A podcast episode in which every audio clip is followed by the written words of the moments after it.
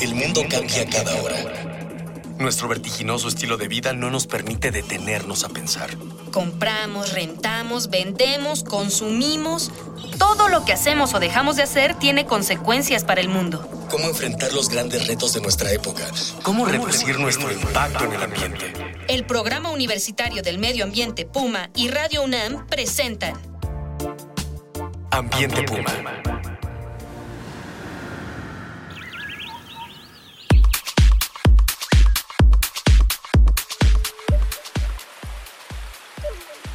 Bienvenidas, bienvenidos. Soy Mireya Imas, coordinadora del Programa Universitario de Medio Ambiente de la UNAM, y esto es De Ambiente Puma. Voces, ideas y acciones sustentables. Este mes lo hemos dedicado a sembrar nuestro presente para cosechar un mejor futuro, y por ello lo hemos dedicado a la agricultura urbana. El día de hoy vamos a platicar acerca de otra técnica de cultivo alternativa, la hidroponía. Para dialogar sobre cómo se hace y qué ventajas tiene esta técnica, me acompañan en el programa de hoy Araceli Zárate Aquino. Ella es ingeniera agrónoma especialista en filotecnia de la Universidad Autónoma de Chapingo y maestra con especialidad en botánica por el Colegio de Posgraduados en Ciencias Agrícolas, supongo también de Chapingo.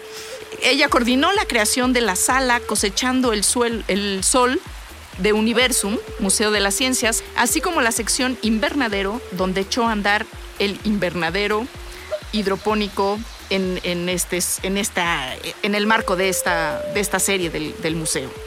Desde 2004 colabora en el Jardín Botánico de la UNAM como responsable del mantenimiento de las colecciones vivas y de los programas de hidroponía y bonsai. También está con nosotros Gloria Samperio Ruiz. Bienvenida, Gloria. Ella es contadora pública por la Universidad Autónoma de Morelos, ha tomado diversos cursos y especializaciones en cultivos sin suelo y hortalizas protegidas en las universidades de Almería, Arizona, la Politécnica de Cartagena en España, y es autora de libros de hidroponía básica y comercial. Actualmente ella es la presidenta y fundadora de la Asociación Hidropónica Mexicana. Y bueno, Margarita Gloria, entremos manos a la obra. ¿Qué es la hidroponía? ¿Cuál es la historia del desarrollo de esta técnica? Araceli. Es una técnica porque implica varios procesos ¿sí? Eh, que nos conlleva a la producción de plantas. Se originó desde el siglo pasado, ya casi va a cumplir eh, un centenario, fue a mediados de los años 40, cuando se implementa esta técnica en Estados Unidos en la Universidad de California. Y desde ahí ha venido modificándose. Originalmente sí es como el nombre lo acuña, hidroponía, trabajar con agua. Era una técnica en la cual las plantas crecían eh, dentro, eh, sus raíces dentro del agua. Pero actualmente ya no es tanto. Actualmente hay ya muchas formas de hacer hidroponía. Se pueden utilizar lo que nosotros llamamos sustratos sólidos en donde las plantas eh, crecen en un medio, en un sustrato, como puede ser tesontre, agrolita, un medio sólido, en donde se le aplica la solución nutritiva. Ok, entonces no necesariamente es agua el, no necesariamente. espacio en el que está creciendo la raíz. es una de las alternativas. Ok, pero hay es interesante porque yo creo que poca gente tiene esta información.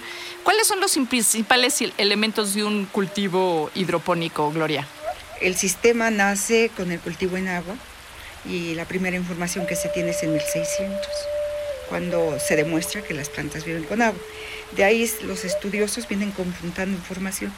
Y como dice la ingeniera en los 40, es cuando ya se detona esta técnica de que ya la planta no vive solamente en agua, sino que el doctor Herrick de la Universidad de California hace sus primeras pruebas poniendo en piletas con grava la nutrición, como lo comenta la ingeniera, y ahí desarrolla esta importante técnica que es una semi-hidroponía, porque neta, la palabra como lo dice la ingeniera, eh, hidro, agua y, y ponnos trabajo, ¿no? trabajo en agua.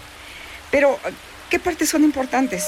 Pues todo el contenedor, a dónde vamos a contener, vamos, el tipo de sustrato. Vamos a, a, platicar a detalle ahorita de, de qué es un cultivo hidropónico.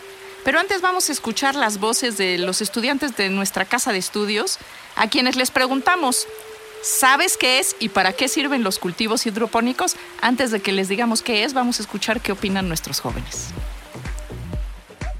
Mi nombre es Tito y estudio aquí en Filosofía y Letras Geografía. ¿Sabes qué es la hidroponía? Bueno, yo entiendo que es este una alternativa para poder que este cultivar, bueno, se podría decir artificialmente sin tener la necesidad del suelo en sí. También recurrir a nutrientes que lo sustituya. ¿Conoces algún lugar donde se haga hidroponía? En el CCH llevé una opción técnica que se llama propagación de plantas y diseño de áreas verdes en Aucalpan. Yo en sí nunca entré a ese vivero, pero podíamos verlo por afuera y veíamos este pues, cómo las utilizaban en tubos de PVC y te estaban cultivando este lechuga. ¿Te gustaría aprender? Estaría interesante, así como una alternativa también. Me llamo Marina y estudio en la Facultad de Filosofía y Letras. ¿Sabes qué es la hidroponía? Cultivar las plantas dentro de... sin usar el suelo, usando solo los nutrientes necesarios. ¿Conoces algún lugar donde se haga hidroponía? Sí, aquí en CEU, dentro de la Facultad de Ciencias. ¿Sabes qué tipo de cultivos se obtienen? Pues se puede obtener de todo, pero lo que se maneja es la lechuga, porque es lo que tiene beneficios económicos. ¿Te gustaría aprender? Sí me gustaría, para poder tener mis propios alimentos. Julio Galván y estoy aquí en la Filosofía. ¿Sabes qué es la hidroponía? Pues alguna vez medio oí que es como cultivar como sin tierra, no es como en macetitas, como tipo lirios, ¿no? Una vez medio me informé, pero es lo único que sé. ¿Te gustaría aprender? Sí, sería chido porque, por ejemplo, no soy como mucho de comprar en los super la verdura y luego no me puedo ir mover, mover tan fácil para comprarla en los mercados, entonces sería chido como tenerlas en mi casa. Bueno, y ustedes que nos escuchan, envíennos sus comentarios, sugerencias y dudas por Twitter en arroba pumambienteunam, en Facebook a Programa Universitario Medio Ambiente y o al correo infopuma arroba puma perdón, info arroba puma.unam.mx. Recuerde que este espacio se construye con sus voces. Estamos haciendo comunidad. Regresamos. ¿Cuáles, cuáles son... Eh, ¿Cómo están hechos los cultivos hidropónicos? Lo importante de esta técnica es que es cultivo sin tierra. Ya nos hemos separado de la tierra en forma definitiva y le vamos a aportar a la planta lo que le daba la tierra. Y en este caso que le daba un soporte de lo que habla la ingeniera eh, atinadamente, que es un sustrato sólido, y los nutrientes que le aportaba la tierra, ahora nosotros se los vamos a proporcionar. Estos nutrientes disueltos en agua formando esta solución nutritiva que esto va a ser la vida de la planta. ¿Y cuál es la ventaja que tiene hacerlo así eh, en lugar de ponerle tierra que en teoría podría contener los nutrientes? Ponerle en un sustrato que no los tiene y agregarle los nutrientes. Por una razón, en primer lugar, porque no estamos usando pesticidas. La tierra tiene vida y desde el momento en que le ponemos agua nacen plantas que no sembramos hay vida, como serían las lombrices, algún tipo de contaminación. Y al usar un sustrato limpio, evitamos el uso de pesticida. Y otra cosa importantísima es que reciclamos el agua. Y en tierra no podríamos reciclar el agua, pues sería lodo. Y otra cosa también importante, que como estamos protegiendo eh, a la planta, a este desarrollo, a esta germinación, podemos obtener cosechas fuera de temporada. Vamos enfocándonos hacia el sentido social, o hacia la hambruna que por ahí dicen que viene caminando y tendríamos vegetales disponibles todo el año, o sea, ya sea el pues, mismo. Realmente en términos de, los problemas que tenemos de carencia de agua, este, pues sí, ¿no? Sería muy interesante poder empezar a pensar en estos proyectos que realmente rehusan el agua en, la agricultura. Eh, Araceli, ¿cuáles son eh, las, diferentes técnicas hidropónicas y cuáles crees que son las que mejores, mejor se pueden adaptar a los espacios urbanos, a los ambientes urbanos? Bueno, dentro de la, de la técnica manejamos eh, diferentes tipos de sustratos. Está el sustrato agua, que es la técnica donde las raíces se desarrollan total o parcialmente dentro del agua, y lo que son los sustratos sólidos. Y dentro de esto se manejan por el tamaño de la partícula en gravas y agregados.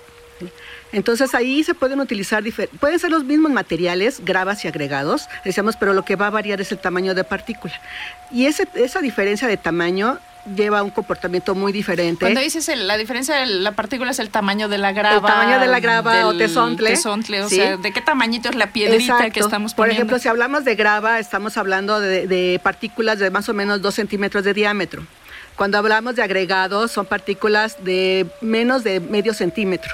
Entonces, esa diferencia de tamaño lleva a un comportamiento muy diferente eh, para el mantenimiento de la planta. Y es ¿Y eso qué implica? ¿Qué implica para Eso la implica, planta? por ejemplo, que en el caso de los sustratos se utiliza menos cantidad de agua. Hay una mayor retención de humedad y se gasta menos agua. Además, en el caso del uso de los sustratos sólidos, no necesitamos reusar la, la solución nutritiva ni reciclarla.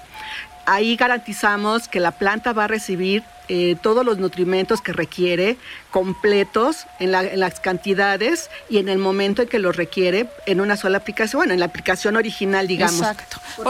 Ahora vamos, vamos a, a- a escuchar, recuerde, recuerde usted que nos, que nos oye en el radio y nuestras invitadas. Estamos construyendo comunidad, estamos hilando comunidad, así que vamos a oír sus voces. Vamos a ir ahora a una cápsula que hemos preparado sobre hidroponía y sustentabilidad de las ciudades. Francisco Solórzano vive en la ciudad de Guatemala. Hace tiempo se dio cuenta que en general, pero en las ciudades en particular, la gente no consume suficientes minerales en su dieta. Sabiendo que los minerales son el regalo que nos ofrecen los vegetales, un día se dio a la tarea de enseñar a la gente cómo cultivar sus propios vegetales para garantizar una dieta saludable. Muchas personas que viven en Guatemala no perciben un buen salario para mantener a su familia. La opción que ofrecen los cultivos caseros hidropónicos es dar la posibilidad de generar su propio huerto, consumir los alimentos producidos, intercambiarlos o incluso vender la cosecha y generar pequeños ingresos. Con hidroponía no se necesita un espacio grande, ya que es un sistema de producción intensiva. Por ejemplo, con tres o cuatro plantas es posible producir suficientes tomates para un mes. Además, con este sistema se puede garantizar que los vegetales consumidos son saludables. También permite crecer alimentos sin desperdiciar recursos. El agua y los nutrientes son reutilizados. La hidroponía emplea de 5 a 10 veces menos agua y menos espacio que un huerto tradicional. Llevar hidroponía a las azoteas, patios o jardines es una manera de construir ciudades sustentables. Seguimos con nuestras invitadas. Margarita Gloria, hablando de hidro... Bueno, Margarita Araceli, te estoy cambiando el nombre, es que se llama Margarita Araceli, pero eh, prefiere Araceli. Entonces, eh, Gloria, ¿qué plantas se adaptan mejor a estos cultivos? ¿Por qué se piensa, cuando uno piensa en hidroponía, nomás piensa en lechugas? Bueno, Mira, es que generalmente la lechuga se cultiva en agua porque su periodo es muy corto de producción. Entonces la vida nació en el agua, la lechuga se desarrolla muy bien en el agua. Eh, se confina, por decir un ejemplo, en una, en una cajita con tu solución nutritiva, un poquito de oxigenación, un poco de unicel. Ahí trasplantas tu lechuga y conservas la misma agua desde que siembras hasta que cosechas. Entonces, esto le da la facilidad a las personas de tener lechuga disponible porque es algo que se consume en fresco y es muy importante que no tenga contaminación, ya que grandes extensiones en todo el país, sobre todo las muy cercanas al Distrito Federal, como es el Estado de México, se regan con aguas negras estos cultivos tradicionales. Y la gente queriendo evitar circosis y queriendo evitar amebas y todo lo que presenta esta contaminación, ha preferido irse a la cultura de, de comer sano, como tú decías, entonces se va hacia la lechuga. Pero hidropónicamente podemos producir todo, todo sin excepción.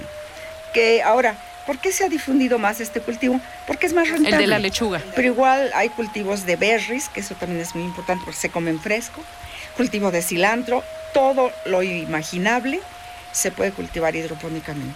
Muy bien, bueno, pues eh, le invitamos a escucharnos en la segunda parte de, este, de esta conversación que hemos tenido el día de hoy sobre hidroponía, en la siguiente emisión de, de Ambiente Puma por Radio UNAM.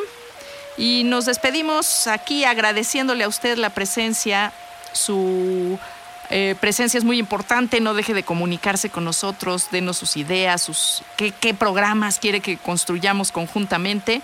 Agradecemos en los controles y la producción a Miguel Alvarado y del equipo de Educación Ambiental y Divulgación del Puma, Mario Ori González, Dalia Ayala y un largo etcétera. Y seguimos reuniendo ideas, voces y acciones sustentables aquí en De Ambiente Puma. No se pierda la próxima edición, seguiremos hablando de hidroponía. Una pequeña acción. Un cambio de actitud. Nuevos hábitos. Y nuevas formas de entender y relacionarnos con el mundo. Paso a paso. Aportamos un granito de arena. Para construirnos un futuro. El Programa Universitario del Medio Ambiente Puma y Radio UNAM presentaron Ambiente Puma.